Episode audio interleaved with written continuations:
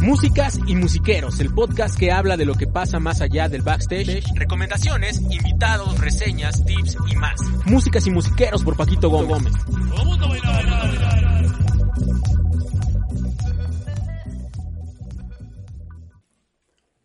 Hey, hola, ¿qué tal? ¿Cómo están? Em, bienvenidos ya a esta que sería la sexta edición, sexto capítulo, sexto episodio de Músicas y Musiqueros. Eh.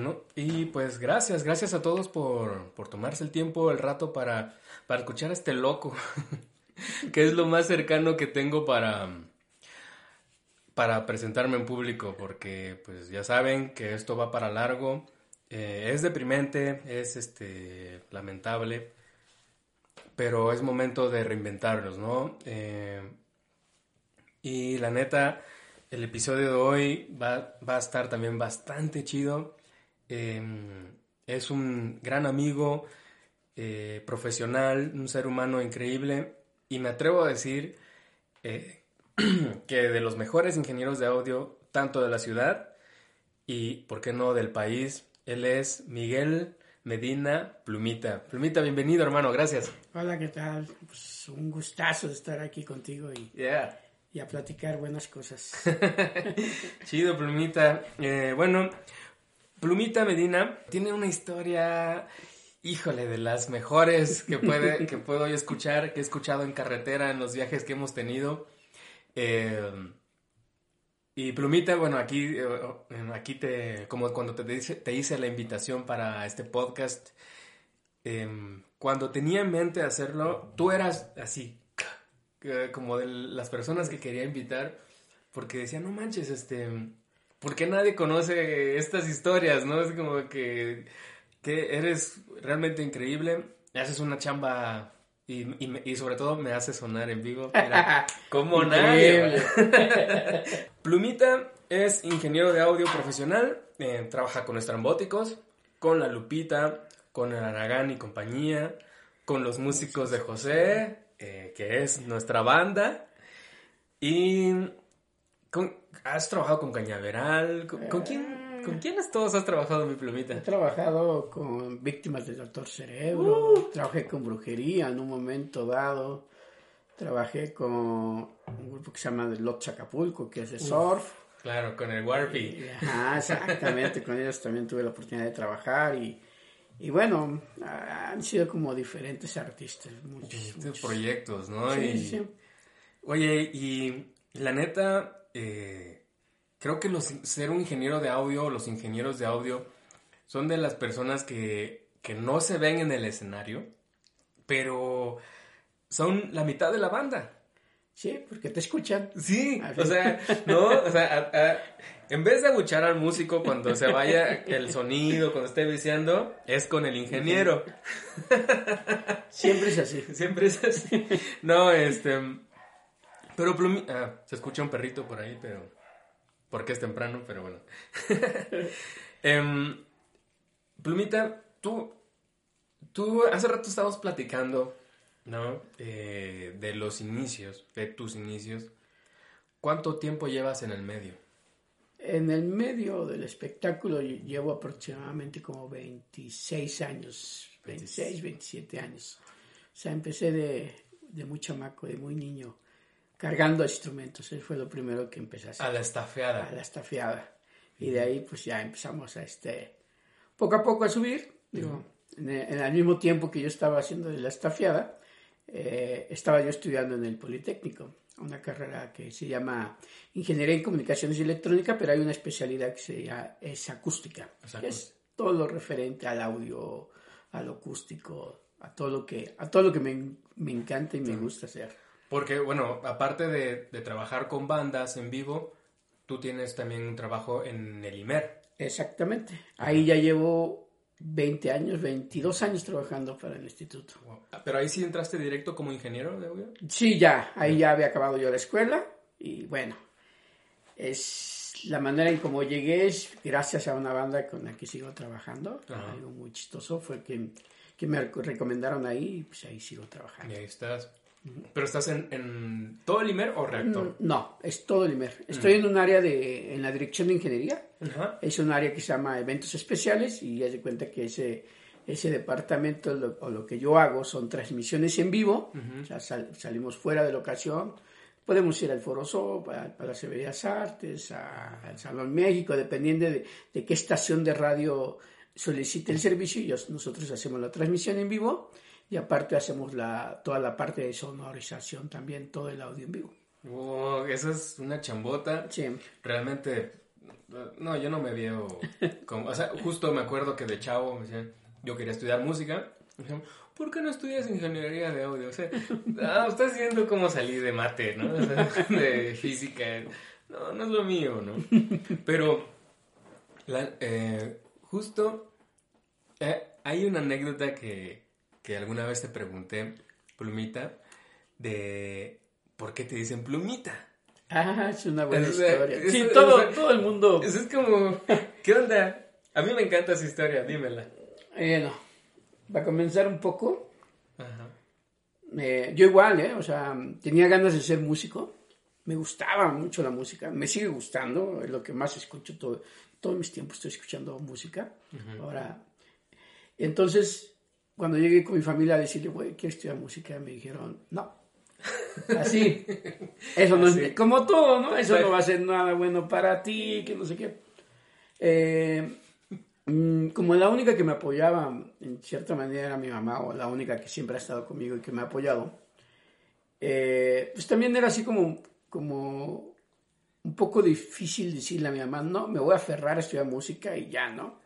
Sobre todo porque yo muchos años con mi mamá nunca estuve, porque estuve, un poco de mi historia, estuve internado como varios años de mi vida, estuve como 8 o 10 años de internado. En escuelas, Eh, estuve una vez en Monterrey, estuve en, en Coyacán había un internado, ahí estuve muchos años, de hecho, también. Entonces, como que esa parte de mi mamá quería que, pues como que, como que músico, ¿no? sí, de mejor, ay, Y no me me dijo, decepciones. sí, no me decepciones. Y aparte, pues ella era la que llevaba los gastos y el pago. Pues dijo, pues no, si te metes a música te arrancas tú solo. Dije, no manches. Bueno, fue una cosa ahí como que dije, bueno, pues entonces dije, ¿qué puede ser ahí como algo ahí como relacionado a la, a la, a la, ¿cómo se llama? A la música. Y me empecé, a- estaba yo estudiando la vocacional. De repente vi una carrera, no había muchas escuelas en ese tiempo de audio, ¿no? o sea, hoy, hoy, hoy en la actualidad hay varias, Sí. ya hay privadas y bueno, pero en ese tiempo no había escuelas de, de audio, entonces la única escuela que más o menos se refería a toda la cuestión de audio pues era el Politécnico, en una escuela, en una carrera que se llama Comunicaciones Electrónicas y hay una especialidad que es acústica y ahí fue donde dije, ahí ya me vi De aquí soy. de aquí soy, ¿no? Bueno, acabé la escuela, ingresé como staff de, de, de staff, de ahí que ahorita platico esa parte de la historia de cómo llegué ahí. Ajá. Pero Plumita fue porque pues yo cuando ingresé al, al, al, al business de, de, de esta onda de la música, pues yo no sabía ni qué era un cable, ni qué era un canon, ni qué era un micro, ni qué modelo de micros eran. No sabía absolutamente nada.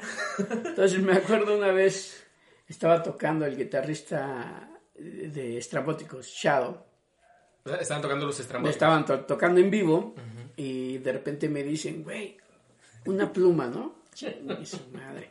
Y yo así, una pluma, güey. Pues si no sabes nada, tú dices pluma, pues a huevo, van por una pluma, ¿no? Lo único que me faltó decirle de qué color, pero no. En ese momento me fui, el- me fui en chinga por Negra. la pluma, así, negra. Vamos a buscar una pinche pluma y me voy buscando como pinche loco la pluma. Encontré una una, una pluma y llegué corriendo al escenario así, güey, aquí está la pluma. Que yo lo que iba corriendo decía, güey, ¿para qué quiere una pluma, no? O sea, no, no Rockstars. entiendo, ¿no? Pues está tocando, ¿no? Bueno, pues algo a escribir o no sé, ¿no? Y ya llego con mi pluma, güey, así digo, güey, aquí está tu pluma, güey. Voltea y así como que se caga de la risa y me dice, no, güey, una plumilla, güey. Una plumilla, güey. Y me, me señala, ¿no? Con sus dedos, que era como la plumilla. Dije, ay, güey, ya, ya, güey. Y bueno, acabó el show, fui la botana esa noche, güey, no mames, a todo el mundo le platicó la historia. Y, y que no mames, por el pluma y pluma, pluma. Y de ahí surgió el, el, el gran apodo de Plumita, ¿no? Y, de ahí pues, todo el mundo me conoce como Plumita, ¿no? O sea, Plumita. todo. Crecí con eso, ¿no? Y es- ese es mi, lo que quedó de, sea, para mí toda la historia es mi sello. Claro, no, es- a mí eso me- se me hace increíble porque todos, todos pasamos como una novatada así de, de no saber nada, ¿no? Eh, eso me encanta esa historia, ¿no? Eso Está increíble, sí, la verdad es que sí.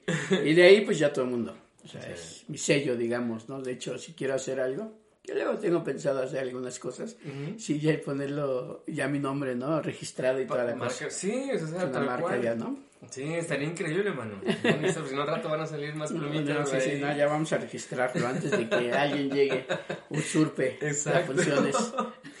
No, mi hermano, entonces, tú empezaste como staff eh, con, con estrambóticos, empezaste. Empecé con estrambóticos, fíjate, es una historia, eh, ya hace ratito lo estábamos platicando. Sí, esta es una historia increíble porque, pues, te digo, me encantaba la música, estaba yo estudiando la... Ya iba a entrar a la universidad en esa etapa. En ese tiempo, Maldita Vecindad era de las bandas, wow, que todo el mundo quería ver- ir a ver y venían de Europa y puta, que Estaban habían tenido... girando. Estaban girando en una gira que se llamaba el Tour de... el- la gira de perro, el Tour de perro, algo así se llamaba la gira. Bueno, ellos estuvieron, venían de Europa, entonces iban a presentar en un lugar que se llama en plan seccional, Taipopopotla. Eh, yo sabía que iba a estar maldita, yo era súper fan de maldita. Dije, no, yo quiero ver y escuchar las rolas de Kumbala, de Pachuco, querida y todas, ¿no? Llego y, y, pues no tenía mucho varo, dije, pues chingue madre, vamos a ver qué, cómo Vamos, entro, sí, vamos, vamos. vamos. Ah, si no damos el clásico portazo, porque en aquel tiempo todo el mundo daba portazos. Pero no, afortunadamente había un cuate ahí que me conocía, que estaba en la puerta y me dijo, güey, pásate, me pasé, ¿no? Pues ya entré al pinche concierto, estaba feliz de la vida porque ya iba a ver a Maldita por primera vez en mi vida, como cuando vas a ver a tu artista favorito, estás emocionado, eh, extasiado y dices, puta, no, esto va a ser increíble. Y sí, efectivamente apagan las pinches luces. Yo como pinche loco, ¡ah! Toda la banda, no solamente yo, sino las miles de personas que estábamos ahí, gritábamos como, como locos, enfurecidos y, y ya, ¿no? Apagan las luces y dan las primeras notas, ¿no? Primero con las luces apagadas no identificaba la- las caras y ya, qué pedo, ¿no? Y las notas yo decía, güey, que hice una rola nueva o, o ¿por qué tocan mal, no? Igual vienen cansados, Sí, o qué sí, chingas pasa, ¿qué ¿no? onda? Ese Sí, ingeniero de ¿qué- audio, O es ¿no? el ingeniero de audio, ¿por qué, qué, qué, qué- qué diablos sucede, no? Y empiezan la rola, y me acuerdo que la rola con la que empezaron, que muchos a lo mejor la conocen, era A Chuchita la bolsearon, ¿no?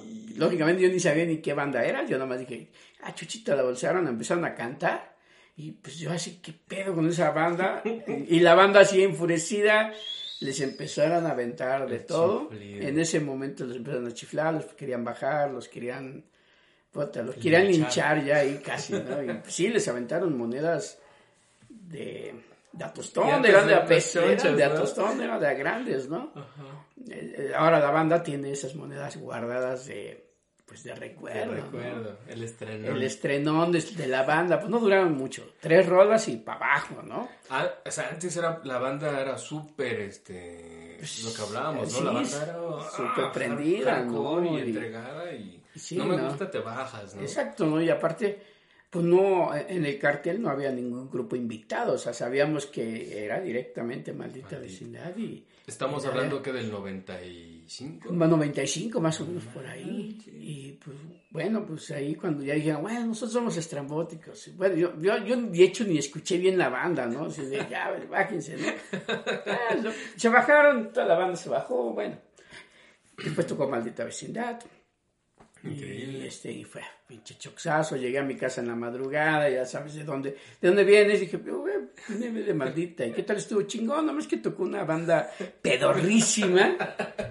Que, que, a Chuchita la bolsearon. Además, ni Que me acuerdo Peter de la Pan, banda, que- que Peter Pan. y- Ah, no una banda pedorra, así lo dije, ¿no? Con esas palabras. Y mira, después de tantos años, trabajo con ellos, Con ¿no? ellos. O sea, porque ni en la vida, en- ni siquiera en ese momento yo pensaba estar en el medio del espectáculo, ni siquiera me imaginaba, yo no conocía a ningún músico, ningún artista, entonces Sí, sí. pues nunca me los imaginé, ¿no? O sea, conocerlos, ¿no? Ya después los conocí porque después de ese show pues, siguieron varios, ¿no?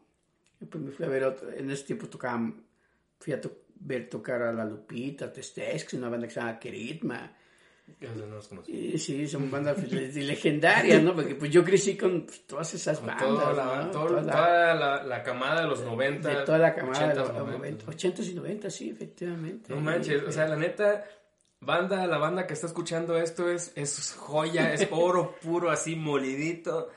Voy a como adelantarme tantito de- de- del tema ahora que, que tocaste la- el punto de que ser morro, ir a un concierto como fan, eh, que aún lo sigo haciendo, pero bueno, cuando eres, eres chamaco aguantas, ¿no? Sí, sí. Eh, hay un punto de nuestra historia, tuya y mía, que, que nos juntamos sin juntarnos, sin conocernos. O sea, yo tenía 17 años, fue en el 2000...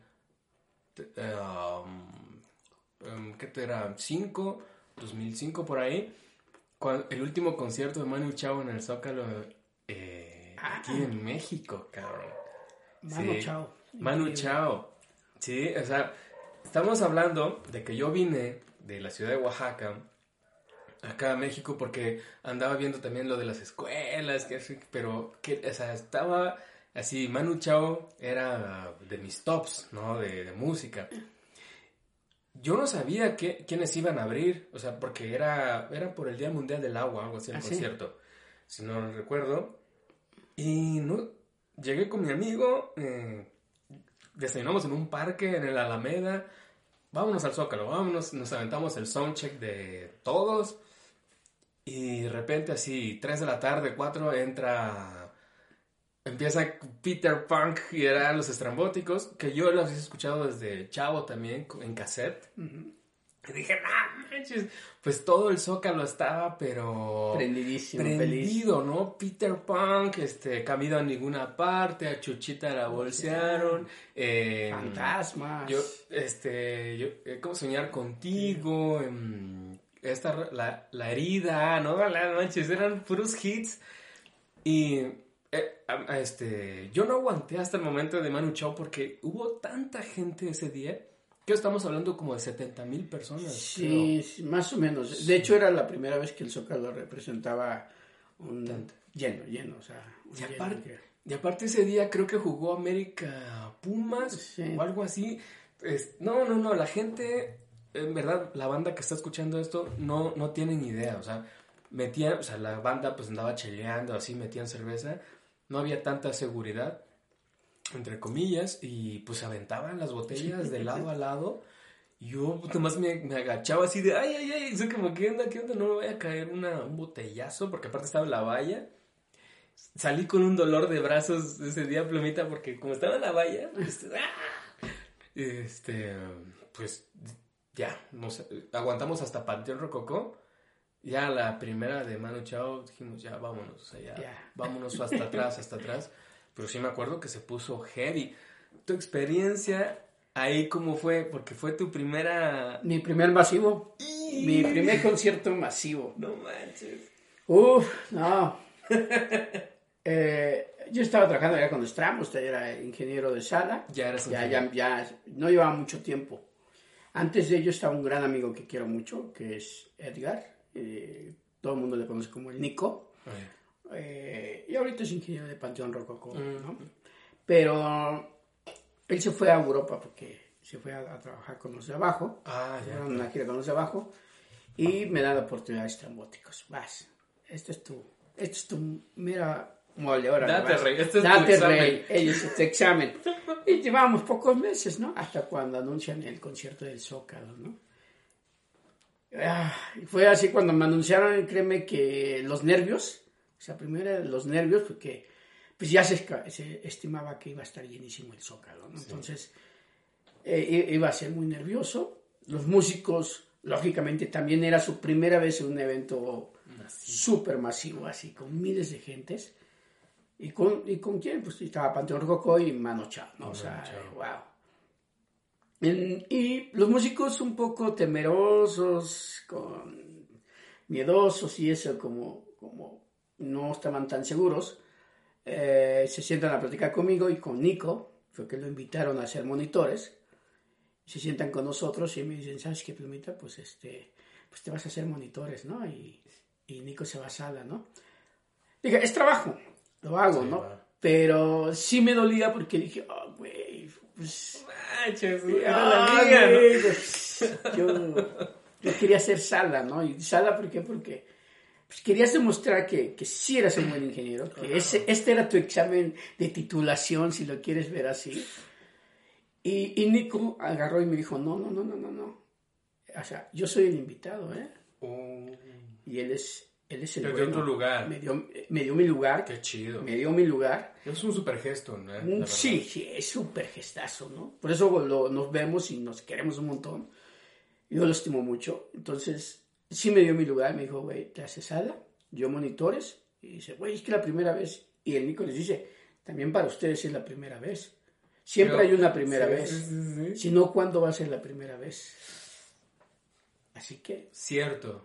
yo lo que puedo hacer, me dijo el Nico, lo que puedo hacer es irte a, oír cuando estemos en una rola, te doy alguna recomendación y eso, pero la chamba es tuya, güey. ¿No? Como que los músicos dijeron, ah, bueno, sí, va. Pues sí, a huevo, qué chido. Yo escuché el sonche de Mano Chao, sonaba impecable. Después escuché el sonche de, de, De Panteón. de Panteón Rococó, que lo hacía un cuate que se llama Alejandro, que ya falleció hace años, pero que sonaba increíble. Sí, sonó muy bien. Muy Panteón. bien, Pantón. Y después seguía yo, ¿no? Ostras, así. Dije, ya pasaron dos monstruos, ¿no? Ahora sigo yo.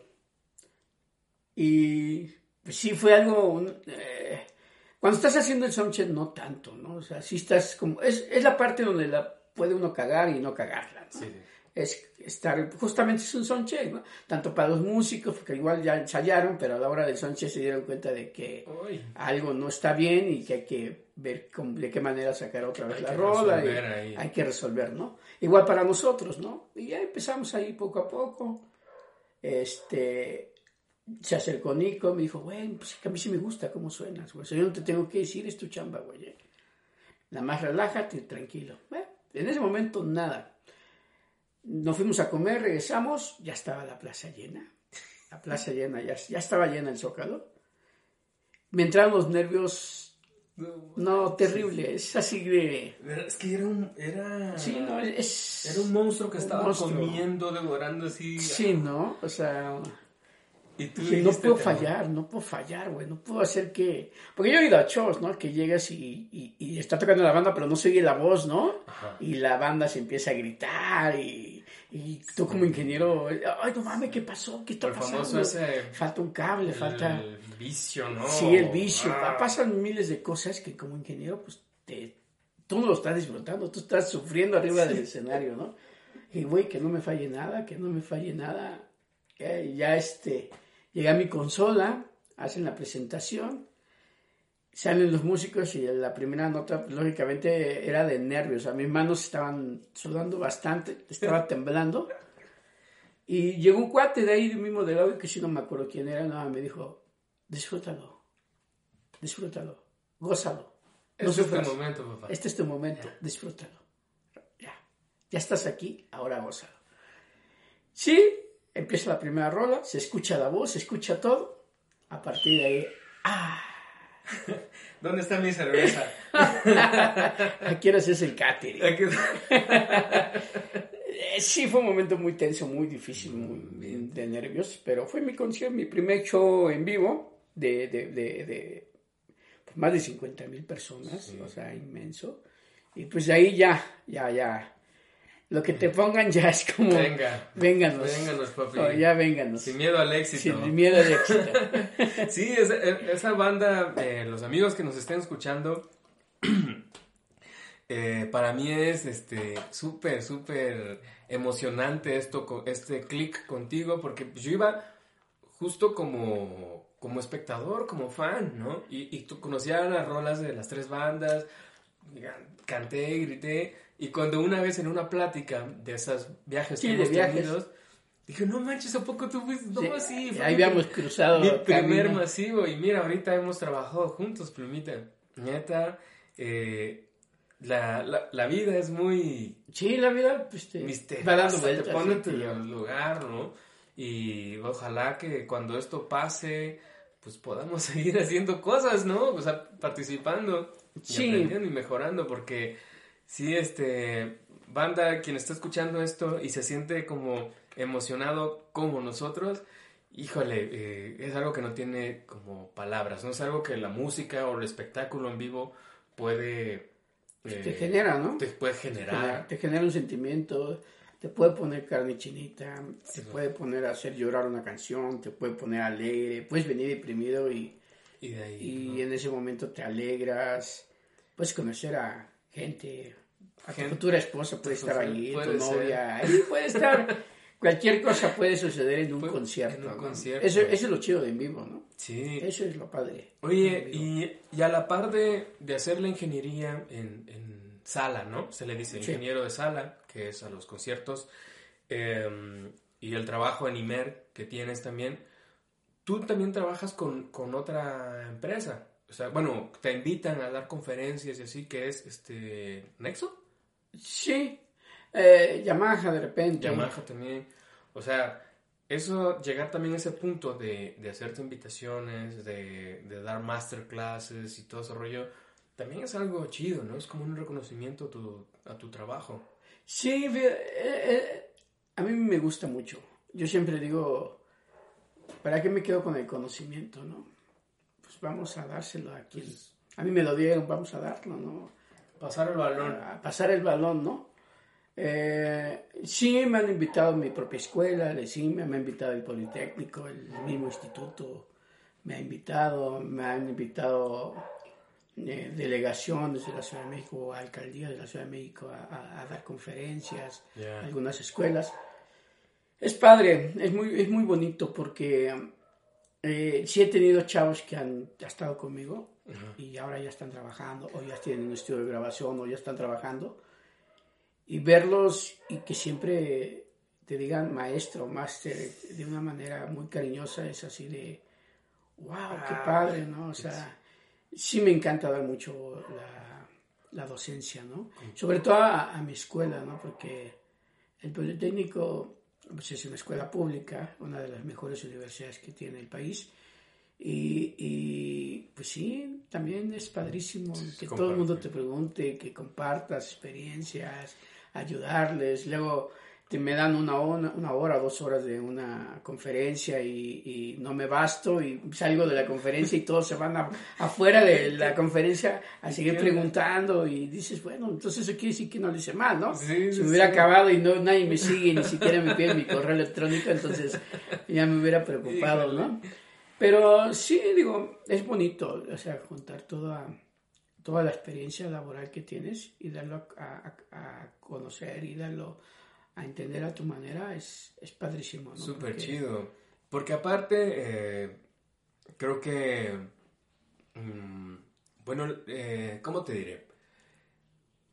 Justo esta, esta parte de, compartir eh, es porque hay una forma también de que en algún punto de tu inicio o de nuestros inicios, hubo puertas que se abrieron y hay puertas que, se cerraron, ¿no? Y es cuando dices, ay, güey, o sea, decidir de qué lado quieres ser. Si del lado que se pone medio grinch o del lado chido, ¿no? Que al fin de cuentas, eh, ¿qué es lo que hablaba la semana pasada con Lilian, ¿no? O sea, no, pues algún, algún punto te vas a desaparecer de, esta faz, ¿no? De la Tierra. Entonces, tú, tú tienes un, fin, tú tienes eh, una finalidad como persona, como humano. Y compartir es chingón. Y, y, pasa como con la música. Haces nuevas amistades, haces más este eh, contactos, por decirlo así. Conoces nuevas músicas, nuevos lugares, nuevas comidas, nuevas, no sé. Pues es que es increíble, o sea, porque también de la gente que tú enseñas, porque yo siempre he dicho, ¿no? O sea, siempre hay un güey más cabrón que tú. Siempre. Indudablemente. O sea, y ese quererte sentir tú el superior, eso es mentira, ¿no? Siempre va a haber un güey más cabrón que tú. Y a veces el alumno puede superar al maestro. Eso cambia tal cual, ¿no? Y me han tocado varios chavos que han llegado a nivel como servicio social o que me dieron, o, chavos que les tuve que dar clases y que ahora trabajan como jefes de grandes empresas. A mí me da un gusto, ¿no? Porque que ya por ejemplo tengo amigos que trabajan en Avid, ¿no? que es una empresa de, que maneja Pro Tools, que, que manejan consolas Venue y todo eso, ¿no? Hay cuates que tengo en otras empresas como en Gogner, otras que tengo en representación. O sea, están en diferentes empresas de audio, ¿no? Y, y es bien padre porque, por ejemplo, tú ya los ves como jefes, como personas súper importantes. Y, y, como dices tú, te abren puertas también a ti, le abren puertas a ellos. Todos nos abrimos la puerta y esa es la parte de tú quieres entrar, ¿no? A la parte chida, ¿no? A la Sí. parte donde todos. Entonces, si alguna bronca yo tengo, o, o, por ejemplo, si tengo presentaciones importantes, no sé, en el Teatro Metropolitan, Auditorio Nacional, o, o lugares ya muy, muy especiales que va a ser la presentación del disco una banda que lo quieren llevar con cuidado, puedes hablarle a tu cuate, ¿qué onda? Este, Oye. fíjate, quiero hacer esto y esto. Sin pensarlo, me dicen, ahí está la consola, lo que tú necesites, ¿no? Entonces, me han patrocinado consolas, me han ayudado con consolas, me han ayudado con micrófonos, me han ayudado con muchas cosas, ¿no? Entonces, pues esa es la parte, Pues, pues, padre de todos, ¿no? sí, imagínate, de, de tener un enemigo que te quedas así solo cruzado de manos porque no puedes resolver. No, este, sí, es, esa parte creo que es muy valiosa, ¿no? Como en relaciones. Sí. Y, Plumita, ahorita que hablaste de, de, de venues y estas cosas, ¿cuál fue tu último show en, antes de la pandemia? Cuando todos éramos felices. Cuando éramos Cuando éramos felices. No, no. Fíjate que el último show que hice fue en Chicago. Me había ido de gira a Estados Unidos con, Con, estrambóticos. con los trombóticos. ¿Y cómo les fue allá? Eh, Bien, bien en todos. Tocamos en un auditorio muy bonito de la Universidad de Berkeley. Mm, Es un auditorio muy grande, o sea, es un auditorio que digo, ¿cómo puede tener una universidad? Que sabemos que la Univers- la Universidad de Berkeley es una de las grandes universidades de, de Estados Unidos y tiene un auditorio muy precioso. Es como un teatro metropolitano, así. tal cual. Tal cual, increíble, muy bonito el auditorio, el auditorio que tiene la Universidad de Berkeley. Eh, y, y el último show, fíjate, es una, una cosa bien chistosa. El último show ya empezaron a hablar de los problemas de pandemia en Estados Unidos. Ya la gente empezaba ya a dudar, los empresarios ya empezaban a, a dudar a, a ver si lo hacían o no lo hacían. Ya se venía la cosa difícil en Como Estados por Unidos. febrero, Fue, marzo. ajá, fue en febrero Bueno, a, a a finales de febrero. Entonces, este, el último show de Chicago, el empresario dijo, no, pues yo ya no le entro. Pero nosotros ya estábamos en Estados Unidos, ¿no? Ese show fue muy increíble porque primero el empresario dijo, ya no vamos a tocar, ya no le entro. Miedo a perder lana, miedo a muchas cosas, miedo a Arriesgarse. arriesgarse. Entonces, la persona con la que íbamos, que nos llevaba, pues dijo, ¿qué hacemos, no? O sea, pues dije, bueno, pues ya lo tocaremos, ya iremos a conocer Chicago. Pero no, el cuate que nos llevó, que, que representa Strambo, se movió, consiguió un lugar muy bonito en, en Chicago, que ya habíamos ido anteriormente. un lugar donde venden unas pizzas increíbles, wow, sabrosísimas. Las mejores pizzas que he comido en mi vida han sido en Chicago y ahí. Y el lugar, dijimos, pues aquí está la consola, aquí hay una consola miras analógica con todos sus equipos, wow. La verdad es que yo ya sabía cómo sonaba ese lugar, sonaba muy bonito. Pues ya hicimos el soundcheck, nosotros, y otra banda, que no me acuerdo qué otra banda iba con nosotros, pero tocaban dos bandas. Pero lo, lo hizo de un día para otro, ¿eh? Así de- Así de, güey, vamos a arriesgarnos. Toda la gente que iba a ir al, al lugar este, que ya les cancelaron, hay que decirles que cambiamos solamente de venue, ¿no? Me- pues sí, ¿no? Tú, tú sabes que cuando cambias a veces un lugar para un día para otro, pues no te resulta y puede ser un fracaso total. Acá pues dijeron, pues ya que perdemos, ¿no? ya estamos nosotros aquí, pues la gente que venga. Y pues fue un éxito total, ¿no? O sea, no cabía ni un solo alma, ni una sola alma en Chicago. Ese fue mi último show, porque aparte de antes de la pandemia fue un show muy especial. Chicago la gente es muy, muy, muy prendida. Es una gente que pues, te, has- te- extraña en México, ¿no? Es, Ah, claro. es una la gente, se va a chambear y la chambear y todo y les entra el sentimiento bien cañón y, y escuchar a una banda que va a visitarlos para ellos es wow, increíble, la pasaron súper bien. Me acuerdo que llevábamos la, la merch de Estrambóticos, se acabó todo ese día. Y ese fue mi show, el último en Chicago. El en Chicago fue el último show. Ya cuando regresamos aquí a, a, a México, dos días después Estados Unidos decide cancelar ya todos los shows, todo, todo, todo. Te salvaste, Nos ¿no? salvamos, ese fue. Y todo el público que fue, pues... Seguro es un recuerdazo. Es un recuerdazo, ¿no? Porque fue el último que vieron, ¿no? Y pues, digo, para mí también, digo, pues ya fue el último show que hice y, y pues no te creas, ya, pues ya llevamos más de tres meses, ¿no? Y es, pues ya, sí es triste, es... Lo que no puede ser de chavo de músico, ya lo estoy haciendo ahorita, estoy tocando piano ahorita, ya en la te parte vi. de mi pandemia, ya estoy sacando mi- mis canciones y empecé a leer otra vez, empecé el solfeo por mi cuenta, que en algún momento estudié música con un profesor y me dio, y nada más era como retomarlo y volverla a darle yo por mi cuenta, practicar y practicar y pues es lo que hago ahorita, ¿no? Ya. A tocar música. O sea, Vive Latino no te tocó. Vive Latino no me tocó, Este, este Vive Latino no me tocó y es el primer Vive Latino que no hago una banda. el primer Vive Latino, esto también es un dato importante, banda. Eh, Plumita es de los ingenieros que ha estado en todos los Vive Latinos. En todos los Vive Latinos desde, ¿Desde el que qué, comienzo. 99? 99. No, ma- o sea, co- todos han sido con distintas bandas. Eh, al principio, no, al principio fui con, por parte del IMER. Ah, que en esos tiempos había una estación que se llamaba Órbita, antes Ajá. de que se convirtiera a reactor. ah, ya. Fuimos los primeros que nos llevaron. Porque fue como en el 99 y yo todavía no era ingeniero de audio. Le seguía haciendo al staff, Ah, estaba ya. yo de staff, pero era, todavía no era ingeniero de audio. Entonces, pues desde ahí empecé los Vive Latinos. ¿Qué, ¿Qué cambio has visto en estos años? Wow, muchos, muchos. Ah, el primer Vive Latino. Fíjate, la antesala del Vive Latino hubo un concierto que se llamaba Nuestro Rock. Eso fue como la antesala. Tocaron en el Palacio de los Deportes, tocó Maldita Vecindad, Caifanes, Café Tacuba, Fobia, o sea, bandas. Creo, creo que sí llegué a ver. Este, La Lupita. Hay video, creo que hay videos de esos en YouTube. la creo. Lupita, los que vimos fueron estrambóticos. Fíjate, Ah. estrambóticos fueron de los que siempre estábamos. Comodines. éramos los comodines. Y para todo éramos los comodines. Qué chido. Y nos colocaron en ese, en ese gran festival que tocaron bandas de renombre, ¿no? O sea, estás hablando bandas de- del top. Eso fue una antesala de, de, de Vive Latino. Yo creo que ahí se han de verdad dado cuenta, no, lo- no lo sé, pero me imagino, dijeron, pues yo creo que podemos hacer un festival ya más grande.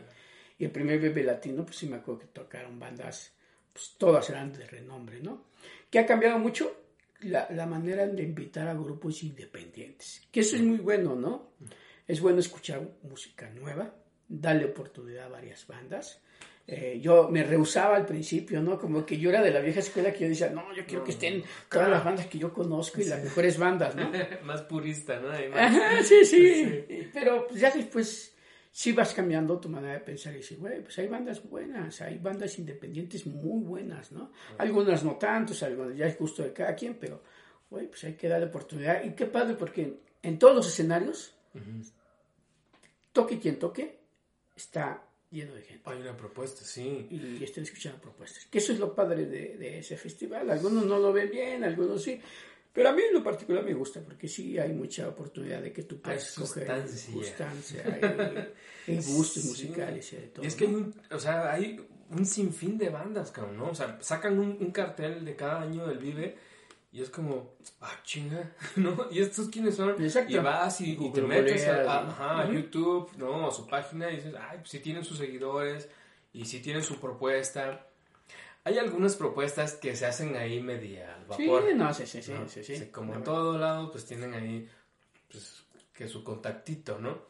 Pero de ahí en fuera, creo que el hecho de que se le dé eh, prioridad o espacio a bandas eh, independientes, emergentes, creo que es valioso, ¿no? Sobre todo ahora, que el internet es como... O sea, o sea, a ti te tocó todo ese No, paso a mí, me, a mí me tocó la etapa, o sea, yo te estoy hablando de estrambóticos cuando nadie los conocía. cuando era pegar a la Cuando radio. era, era pegarle a la radio y pegarle, irte a pegar tu, ir, ir al show para entregar tus, este, Tus volantes, tus flyers, ¿no? O ir repartiendo flyers al metro y no, había- no había otra manera de, de- de saber que tú estabas ahí. O sea, una banda de, de los 80, de los 90 pues, fue muy difícil, ¿no? Tampoco había los lugares, digo, tampoco no hay tantos lugares, ¿verdad? Ahorita, Claro. pero en aquel tiempo menos lugares había, ¿no? Y hasta el rock estaba estigmatizado, ¿no? Sí, estaba estigmatizado, había... Sí, era como que también era de... Era rock urbano y el rock de acá, de, de los pop, pop, eh, poperos, ¿no? Ajá. Sí, estaba muy diferente, muy, todo muy separado, ¿no? Y, y pues sí, era como... pues digo, yo con los traumáticos, por más flyers que dimos, llegaron 10 personas, así, 10 personas. ¿No? Así de triste, ¿no?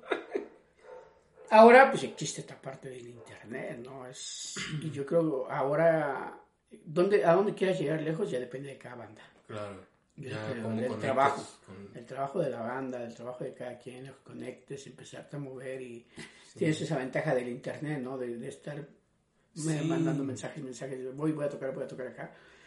Y es, y es difícil, o sea, es, es, es padre y es difícil también, ¿no? La nueva era, porque al final, o sea, como tú como banda, hay otras cientas más, ¿no? Sí, sí, sí. Que están también buscando su público, que...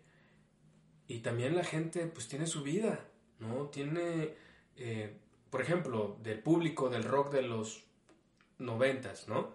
Pues ya muchos ya se casaron, tienen sus trabajos, ya se separaron, o sea, ya no tienen, cabe- tienen cabeza para todo, menos también para ir a conciertos, ¿no? Entonces también tú tienes que reinventarte y decir, hey, a ver, espérate, ¿cómo voy a llegar a las otras generaciones también, ¿no? Que se identifiquen con nosotros y, y generar justo eso, ¿no? Que lo que la música genera eh, para, para, Para, cualquier ajá. persona, Y ¿no? sí, y fíjate que tienes toda la razón porque, sí, por ejemplo, yo soy de la etapa de, de los noventas, ¿no? Ahorita, eh, tú como, conforme vas creciendo, también vas madurando musicalmente, ¿no?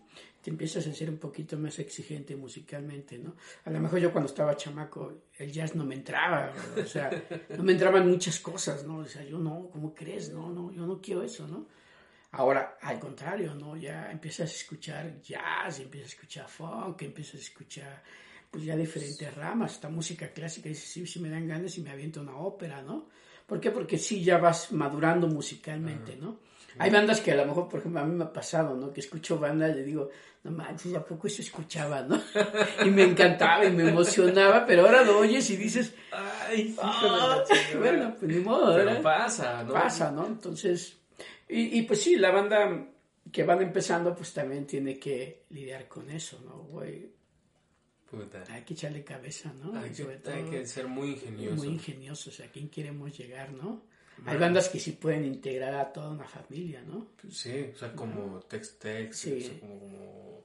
Bueno, Como- ah, no, no, o sea, tú dices como la, música. La música, La ¿no? Que sí, pueden claro. llevar a todos, ¿no? Sí, y justo, ¿no? Luego hay conciertos en los que van así todos, ¿no? Papás, morritos, y van a, y disfrutan la música.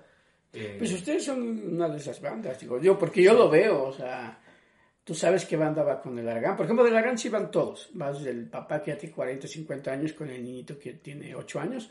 Han trabajado para todas las edades, son esas bandas que trabajan para todos. Pero, por ejemplo, vas a, una- a un, concierto de la Lupita, si ya hay más gente de 40 años, eh, les falta esa parte ganarse a los chavitos de 18 años. Pero los músicos de José, eh, pues a- hemos llegado a lugares que a lo mejor ni conocen, ¿no? No conocen la banda, pero en ese momento que empiezan a tocar en vivo, transmiten eso, ¿no? Transmiten la música y tanto un niño chiquito de 4, 5, 6, 7 Sí, años sí, hasta la gente más grande de 70 años está bailando Está la música. ¿no? Que eso es padre. Sí, sí, sí. Eso es padre, ¿no? Eso, eso es lo que tienen músicos de José, ¿no? Que, que es como para toda la gente, para toda la banda, para que todo el mundo lo disfrute y sobre todo de, pues, de calidad, ¿no? Sí, pues tratamos, tratamos ahí de, de meterle galletita, ¿no? Y Plumita, para eh, cuasi despedirnos, para quien nos escucha, eh, que pues anda ahí Queriendo. queriendo entrar a la onda, que dice, igual, no me gusta la música o este, tocar, pero quiero entrar a los controles o quiero hacer las dos cosas. Em, ¿tú, ¿Tú qué recomendarías? Eh, por ejemplo, pues tú dices, tú, tú eres politécnico, ¿no?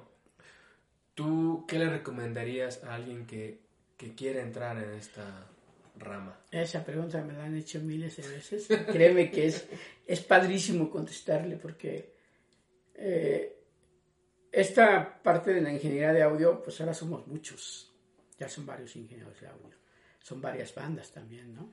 Hay bandas con las que puedes decir, vamos a tocar con ellos y a los dos años ya valió desaparición, ¿no? Paciencia, paciencia primero, para poder llegar a ser un ingeniero de nombre.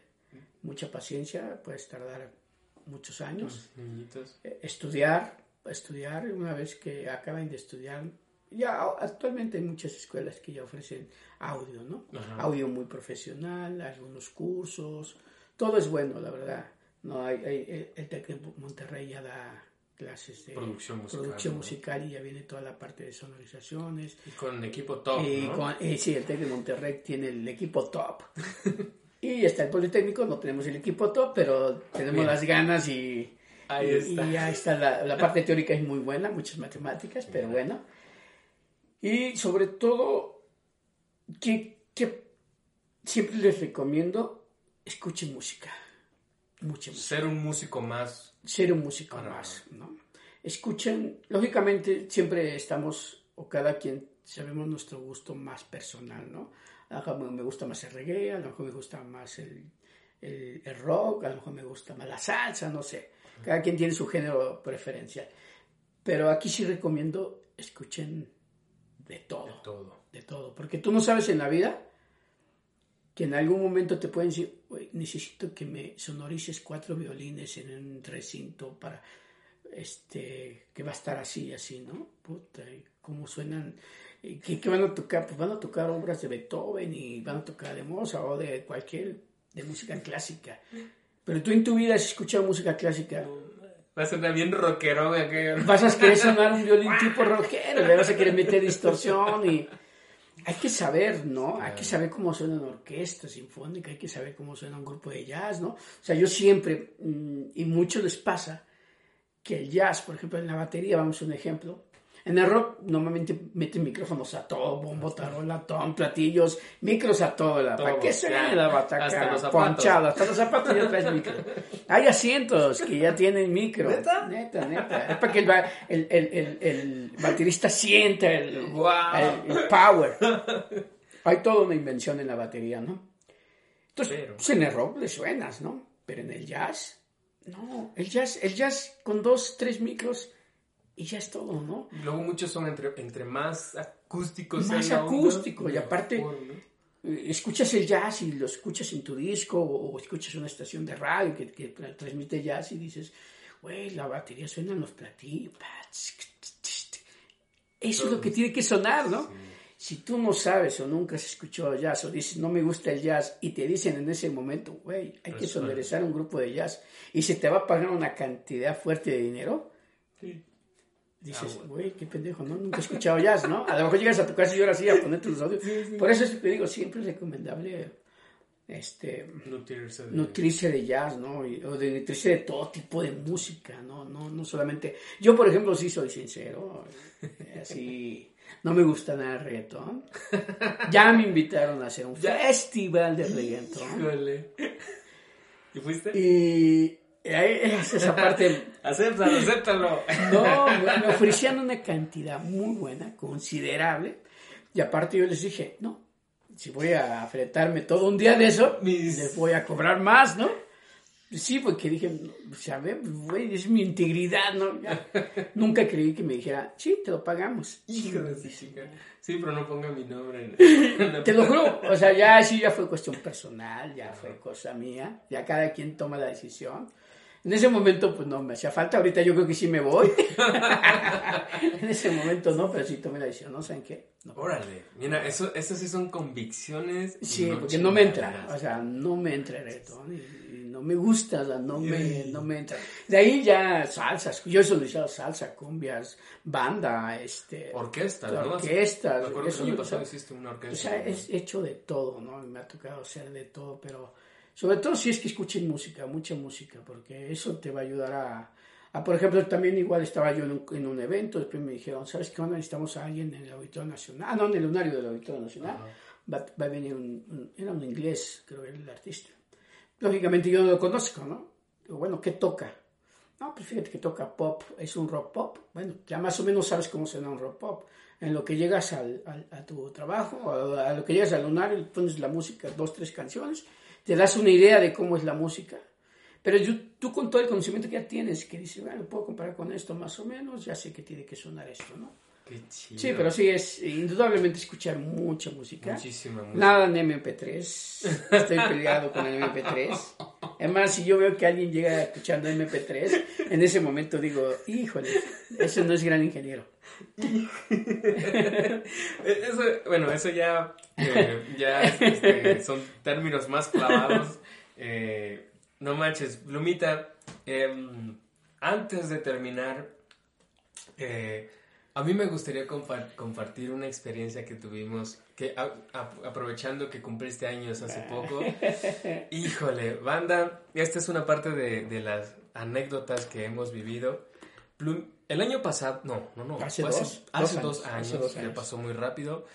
Eh, tocamos en Cozoleacaque, Veracruz, y todo muy padre con los amigos de Chocloc. Eh, fue fue increíble. increíble. el Toquín, eh, nos atendieron de maravilla. eh, pero el dom- nos fue un sábado el toquín, el domingo nos regresamos. Eh, cumpliste años ese día, Plumita. Eh, ¿De qué te acuerdas? Del comienzo, nada más. No me Ah, fíjate que me ha tocado celebrar cumpleaños eh, cuando estoy trabajando y eso. Pero ese cumpleaños fue muy especial, me divertí tanto, fue, fue, fue muy especial y muy bonito, porque aparte salió de la nada, ¿no? Nadie sabía mi cumpleaños, ¿No? nadie. Y me acuerdo que el capitán creo que se fijó, estaba viendo, ay, ese cumpleaños, y fue el primero que me felicitó y todo, y de repente llegó con un regalo, un whisky. Un whisky y... Y de ahí pues empezamos con las chelas y ya veníamos cantando Luis Miguel y Timbiriche. y- Exacto. Eh, empezamos a cantar de todo lo que hubiera en ese momento en, el- en la música, ¿no? Sí, eh, eso.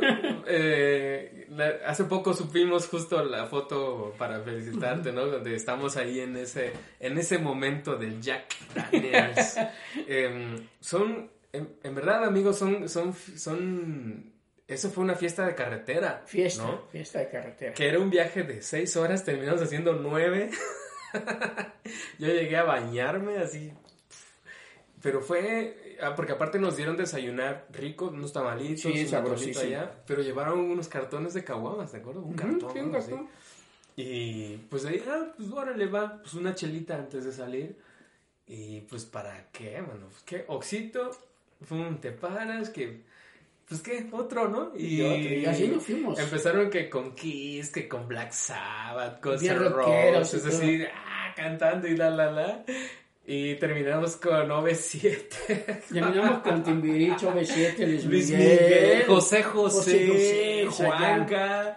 Ya, ya fue toda una... Ah, la verdad es que me divertí. Sí, fue, fue- fue- fue tremenda esa fiesta carretera. Sí, exacto. Fiesta. Y es como de las pocas veces que yo eh, que, que he presenciado una fiesta de carretera, ¿no? No, sí, O yo sea, también. Porque todos van en la camioneta.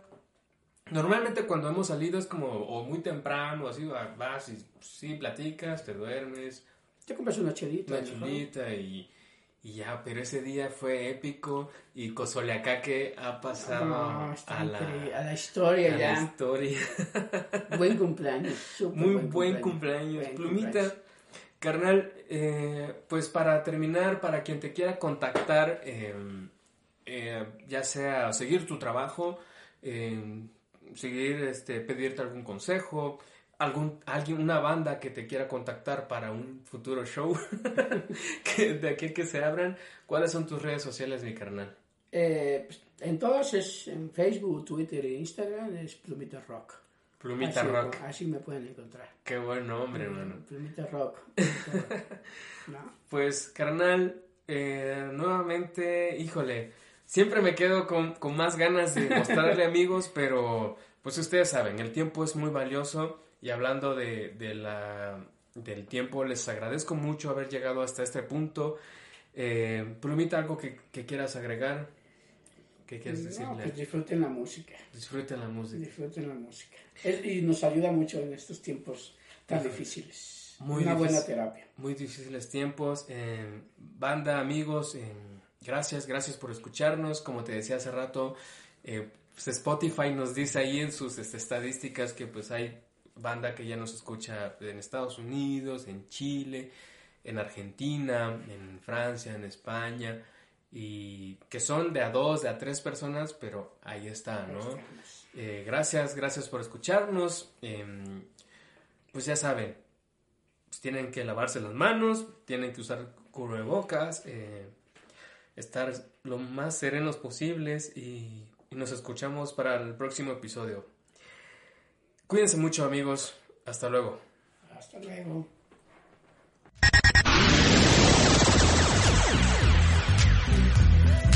Los invitamos a que escuchen la siguiente emisión de Músicas y Musiqueros, el podcast que habla de lo que pasa más allá del backstage. Hasta la próxima.